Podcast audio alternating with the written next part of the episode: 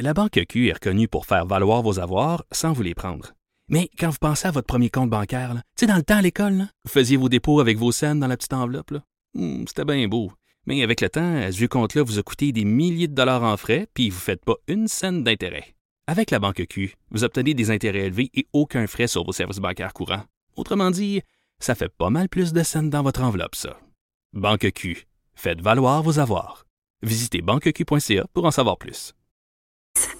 Évidemment, on parle euh, des conséquences de la crise actuelle sur le personnel médical, le personnel du système de santé qui risque d'être absolument débordé au cours euh, des prochaines semaines, des prochains mois. On va aller faire le point avec la présidente de la Fédération des médecins spécialistes, Dr Diane Franqueur, que je rejoins au bout du fil. Dr Franqueur, bonjour. Bonjour. Dites-moi quel est l'état euh, l'état des troupes, comment ça se passe en ce moment, le feedback que vous avez des gens que vous représentez? Écoutez, pour l'instant, tout se passe vraiment bien. Euh, les choses vont très vite. On prend des décisions exécutives euh, plusieurs fois par jour. On est en lien très étroit avec le ministère, le collège, les omnis, euh, les pharmaciens. Tout le monde est autour de la table deux fois par jour, le matin et en fin de journée pour qu'on fasse le point. Le matin, on donne du travail à tout le monde pour organiser le réseau. L'après-midi, on fait le point sur les, les problèmes qu'on a rencontrés. Alors, présentement, on est en train de, de mettre sur pied euh, une toute nouvelle façon de faire, c'est-à-dire que hier matin, il y a des médecins spécialistes qui sont partis au travail qui avaient aucune annulation d'activité, puis ils sont venus hier soir, il y avait un mhm. agenda vide. donc, tout ça doit s'ajuster au fur et à mesure. Euh, nous, on est, on est en train de s'assurer à avoir une mobilisation extrême. Ça veut dire tous ceux qui ne sont pas en quarantaine, soit parce qu'ils reviennent de voyage ou parce qu'ils ont été en contact avec des patients contaminés ou etc., euh, vont être nos forces vives. Alors oui, tout le monde va aider et, euh, et c'est pour ça qu'on a on, est, on a fait un certain délestage des, des activités qui n'étaient pas essentielles pour rapatrier tout le monde à l'hôpital, pour soigner les patients.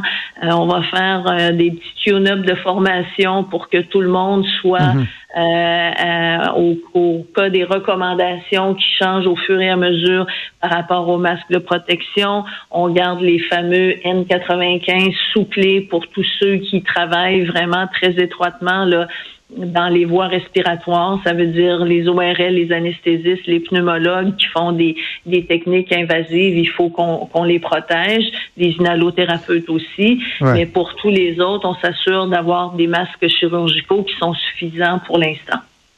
Est-ce qu'il y a un manque de directives uniformisé de la part du ministère de la Santé, parce que dans les derniers jours, on entendait ça, on voit un CIUS d'une région qui prend des décisions, un autre CIUS qui prend d'autres décisions. Est-ce que l'effet de directive qui part du haut, qui s'en va vers le bas, est-ce que c'est optimal à, votre avis? Ben, ça ne l'était pas jusqu'à hier. Vous avez tout à fait raison. Et puis, c'est pour ça que nous, on a fait énormément de, de, pression. Euh, au ministère de la Santé, mais on a vraiment, honnêtement, on a une collaboration exemplaire de Mme McCann et son équipe. Là, là on a dit, écoutez, parce que moi, j'ai mes, mes soldats sont sur le terrain et nous, on a, on a une organisation qui, qui est très euh, fonctionnelle à la Fédération avec les 35 associations. C'est qu'on a des rapports au quotidien sur tout ce qui va pas. Alors moi, je ramène ça au ministère le lendemain, puis on, on fonctionne d'une façon très simple. C'est problème-solution, problème-solution. Hier, on a dit le réseau est, est, désorganisé dans les consignes. Aujourd'hui, on, s'est adapté et déjà on était en mode vraiment beaucoup plus opérationnel parce qu'on s'adapte au fur et à mesure et, là il n'y a pas de place à la créativité. Donc on est en train vraiment de donner des consignes qui vont être plus claires, mais évidemment, euh, jusqu'à hier, euh, il n'y avait pas les, les, cas étaient surtout à Montréal, donc on, mhm. on a donné des consignes Montréal, Québec avait décidé de garder leur activité, mais là aujourd'hui, tout ça est en train de, de s'arrimer. Puis je pense que autant autant euh, pour les médecins que pour la population générale et tous les autres professionnels de la santé, donnez-nous une chance, là. Donnez-nous une chance de nous organiser. Puis au contraire, ce que je leur ai dit, s'il y a quelque chose qui marche pas, écrivez-nous. On a, mm-hmm. on a une ligne téléphonique, on a une ligne courriel, on a nos 35 présidents d'assaut qui font les filtres et qui ramassent les problèmes et qui nous arrivent avec des solutions. On a parti une dizaine de comités avec le ministère où on a mis des médecins spécialistes partout là, pour euh, justement prendre des décisions au, bénéfice des patients et de s'assurer qu'il n'y aura pas de pénurie, qu'il n'y aura pas de trou nulle part. Pour l'instant, euh, on est vraiment en train de, d'organiser nos soldats sur le terrain et tout le monde collabore. C'est extraordinaire. OK, je veux pas faire de, scénario catastrophe, mais je pense que tout le monde essaie de donner l'heure juste euh, aux gens depuis le début de cette crise-là. C'est ce que je veux qu'on fasse ensemble, docteur Francard, parce que on a parlé de chirurgies électives qui vont être annulées jusqu'à nouvel ordre. Donc, des chirurgies qui sont pas essentielles. Or, euh, dans ces chirurgies-là, et corrigez-moi si je me trompe, il peut y avoir quelqu'un qui a une, petite masse qu'on décide d'enlever pour faire euh, des tests quelconques. Et là, on, reporte ça dans le, dans le temps. On parle même de scénarios où, par exemple, comme en Italie, des pathologistes vont, vont quitter leur laboratoire pour aller soigner des, gens à l'urgence. Est-ce que à long terme, il y a, un risque de dommages collatéraux de, cette suspension-là de certaines activités médicales qu'on va faire, ben, la petite masse, la petite masse qui va finalement devenir un cancer, par exemple, ou des trucs comme ça? Est-ce que vous craignez ce genre de dommages collatéraux-là dans, dans le temps? Votre question est excellente, M. Trudeau. Puis je vous dirais, on a appris beaucoup de l'Italie. Il y a des gens au ministère là, qui sont en lien avec euh, les autorités italiennes parce que les Italiens ont été vraiment extraordinaires et ils ont ouvert tous leurs secrets et, ils ont exposé toutes leurs boulettes. Là. Alors, tout ce qu'ils n'ont pas bien fait, ils l'ont ils l'ont ils l'ont communiqué à toute la communauté médicale. Alors, on le sait qu'il faut pas faire ça. Présentement, vous le savez, il y avait, un enjeu. Là, on, a, on a pour la semaine un enjeu au niveau des professionnels de la santé à, cause de la semaine de relâche. Quand les gens sont venus de la semaine de relâche, pas juste les professionnels de la santé, tout le Québec a ramené euh, des petits virus euh, de leur voyage. Mm-hmm. Alors, cette semaine, on a encore des gens qui sont en, isolement préventif parce que si on fait rentrer un professionnel contaminé, il contamine toute l'équipe, il faut que je les ressorte pour 14 jours après, je suis pas avancée. Là. Alors ça, on est en train de régler ça.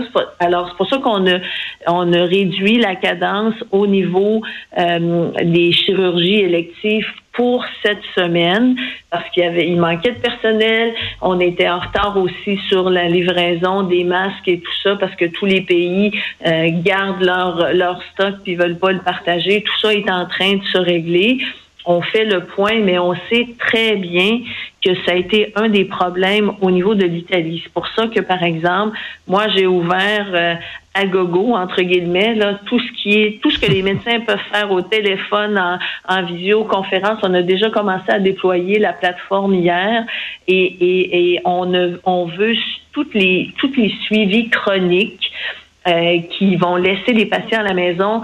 Euh, c'est déjà tout organisé, c'est parti. Maintenant, dans les, les cas qu'on va continuer à faire, il y a évidemment euh, toutes les urgences parce que les, les, virus n'arrêtent pas les césariennes ni les appendicites. Euh, par contre, comme les gens sont confinés à la maison, on devrait avoir moins de traumas. Alors, on devrait avoir moins d'accidents de, tout, on devrait avoir moins de jambes cassées, etc. Maintenant, la catégorie euh, pour lesquels on va reprendre euh, un leadership la, semaine prochaine quand on va avoir euh, vraiment à déployer tous nos plans de match. Ça va être ce qu'on appelle les semi-urgents. C'est tout ce qui est en lien avec la cancérologie ou l'inquiétude. Alors, je m'explique. Par exemple, euh, une mammographie de dépistage, c'est important, mais si vous n'avez pas de douleur, pas de bosse, pas rien, que si vous faites juste votre dépistage aux deux ans, comme c'est prescrit, on peut se permettre d'attendre trois mois. Si vous avez une bosse, vous pouvez pas attendre trois mois. On va trouver une façon de voir les gens. Si vous êtes un patient qui attend une chirurgie pour un cancer, on peut se permettre d'attendre quelques semaines, mais on n'attendra pas trois mois. Alors, c'est le, dans l'organisation des soins, on prend tout ça en, considération, mais pour répondre rapidement à votre question, oui, on a appris beaucoup de l'Italie, on ne fera pas les mêmes erreurs. Je vous écoute, docteur Franquin, puis je me pose la question, est-ce que vous, euh, je comprends qu'on est dans l'immédiat, mais quand même, euh, éventuellement, il faudra penser au futur. Est-ce que vous pensez que dans ces pratiques-là, qu'on met les pratiques à gogo euh, dont vous parlez, est-ce que ça pourrait venir, en quelque sorte, changer notre façon de, faire de la médecine? Est-ce qu'il y a des, éléments qu'on pourra garder pour le futur par rapport à la télémédecine? Est-ce que vous pensez que ça, ça va pas venir changer nos, nos façons usuelles? Absolument. Puis je vais vous dire le mot que j'ai entendu le plus souvent hier, c'était pertinence. Ouais. c'est pas c'est pas sorti de ma bouche, c'est sorti de tous mes comités. Alors ça me fait énormément plaisir parce que c'est clair qu'on va travailler différemment. Ça faisait deux ans qu'on demandait la téléconsultation, on l'a eu en deux jours. Alors euh, on, on, on, est changé de vitesse. Là. Après ça, évidemment, là on, on est en période là, de, de, de, de, situation exceptionnelle, donc évidemment euh, tout n'est pas attaché, etc. Puis mm-hmm. euh, on va on, on va quand on va retomber sur nos pieds, on va ficeler ça comme il faut, mais euh, évidemment qu'on va fonctionner différemment. Euh, on parlait ce matin de délester 20% des examens en radiologie parce qu'ils ne sont pas pertinents. Mhm. Euh, là, on est en mode opérationnel, ça va arriver. Alors, ces bonnes habitudes-là vont continuer après. Là. Alors, il y aura, il y aura pas juste du mauvais dans, dans la crise, mais là, pour l'instant, notre objectif numéro un, c'est de soigner les patients, d'encourager de, les mesures que M. Legault euh, met sur pied à tous les jours et surtout de, de protéger les professionnels de la santé pour s'assurer qu'on va avoir notre force vive qui va être au rendez-vous quand vous allez être malade.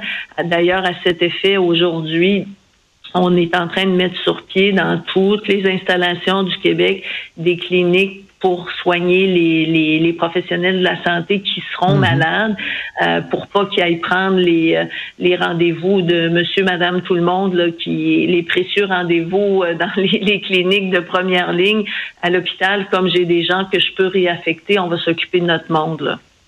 Je suis curieux également de vous entendre sur votre propre spécialité. Vous êtes gynécologue, obstétricienne gynécologue de formation, tout comme ma conjointe. On en a déjà discuté ensemble. Euh, il y a euh, les femmes enceintes qui se posent beaucoup de questions hein, sur euh, le risque que ça représente pour elles, sur les questions relatives au retrait préventif. Qu'est-ce qu'on peut dire sur ces situations-là particulières? Ben, écoutez, c'est sûr que le, le, virus n'arrêtera pas les accouchements. Hein, puis nous, on entre dans notre période la plus occupée de l'année. Mars, avril, mai, c'est les gros mois de naissance au Québec depuis toujours. Donc, les, les obstétriciens gynécologues vont être occupés juste à faire des, des accouchements euh, comme d'habitude. Maintenant, par rapport à l'inquiétude pour les femmes enceintes, ça, on a vraiment validé avec la santé publique. C'est un drôle de, de virus, le, le COVID-19 le, comparé, quand on avait le H1N1 et le SRAS, on était extrêmement inquiets parce que les femmes enceintes et les enfants étaient très touchés. Avec le COVID-19, ils ne sont pas, ni les mamans, ni les, ni les petits. Alors, c'est sûr qu'il faut quand même euh, les soigner parce que ça n'empêche pas euh, qu'elles peuvent développer une, une, infection des voies respiratoires et une pneumonie, mais au niveau de la mortalité, on est beaucoup moins inquiet. Mais il faut quand même être prudent par rapport à tous les professionnels de la santé qui, sont enceintes, les recommandations qu'on a fait, c'est on fait pas exprès pour les envoyer au front. Donc, euh, ces professionnels-là, que ce soit euh, médecins ou euh, infirmières, etc., elles peuvent faire autre chose que de soigner les gens qui sont soit contagieux ou suspects de d'être positifs qui, qui soignent les autres. Et puis, je pense qu'à un moment donné, en tant qu'équipe, on doit protéger, on doit se protéger et s'aider les uns les autres. Si on est rendu qu'on n'a plus de respect pour les femmes enceintes, là, où est-ce qu'on s'en va comme société? Même chose avec les 70 ans et plus, même chose avec les immunosupprimés. Et nous, on est là pour que dans les petites équipes, où il y aurait des, des, des, trous dans les couvertures de garde parce que, euh, mettons, je vous, je vous, présente un scénario catastrophe, il y a une équipe de cinq, j'en ai un de 70 ans, l'autre est immunosupprimé, puis l'autre est enceinte, ben on va lui donner un coup de main avec des gens d'un autre établissement. On va continuer de suivre la situation de près et euh, évidemment, euh, comme le, entre autres le premier Slego l'a dit euh, à de nombreuses reprises, on pense à tout le personnel du, de notre système de santé, que ce soit les médecins, les infirmières, infirmiers, les préposés qui font un travail essentiel et un, un travail tellement, tellement important. On va espérer que tout se passe bien au cours des prochaines semaines, des prochains mois. Docteur Diane Francaire, présidente de la Fédération des médecins spécialistes du Québec, merci beaucoup d'avoir pris le temps dans un, quotidien fort chargé.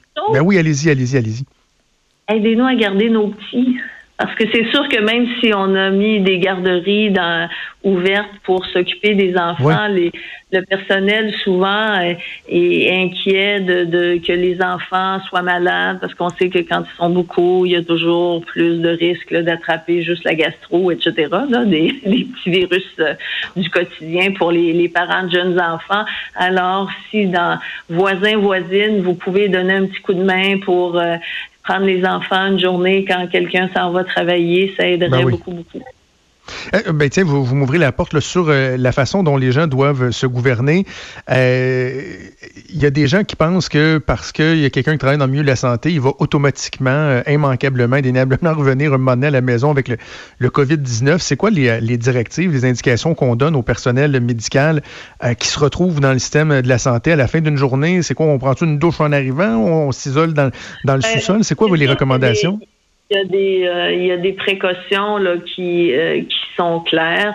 Euh, l'idéal, c'est de justement de mettre des, des, des habits verts ou bleus ou peu importe la couleur selon l'établissement on arrive à l'hôpital, on, on, change, on, et puis il y a des douches partout, puis c'est, pas une mauvaise idée. Vous savez, l'eau et le savon, là, c'est notre, notre meilleure arme contre euh, le virus, mais c'est surtout de se laver les mains, se laver les mains, se laver les mains. On a mis de la crème à main partout parce qu'on a tous l'air des crocodiles, et ben puis de, de euh, de, de, prendre les précautions respiratoires, pas toucher les yeux ou la bouche, euh, tousser dans le coude, euh, pas donner la main. Je pense que ça devient pas mal uniformisé. Mais c'est pour ça aussi, je vous dirais que j'ai j'ai offert à M. Legault, quand je l'ai rencontré dimanche, de, de, de nous aider à développer des cliniques dans chacun des hôpitaux pour rassurer nos professionnels de la santé quand ils sont malades, euh, pour être sûr qu'ils soient vus rapidement, qu'ils aillent se reposer, qu'on fasse les suivis, euh, qu'on les aide à, prendre soin de leur santé, puis qu'ils reviennent parce qu'on a pour un petit bout là. Ben, merci d'avoir pris le temps, docteur Diane Franqueur, présidente de la Fédération des médecins spécialistes. Je vous en prie, bonne journée. Merci, au revoir. Vous écoutez Franchement dit avec Jonathan Trudeau et Maude Boutet. Alors, il y a le ministre des Finances, Éric Girard, qui est en train euh, d'annoncer des nouvelles mesures. Ça concerne euh, le rapport d'impôt monde. Oui, donc le gouvernement du Québec qui a annoncé que pour produire sa déclaration d'impôt, on repousse la date au 1er juin.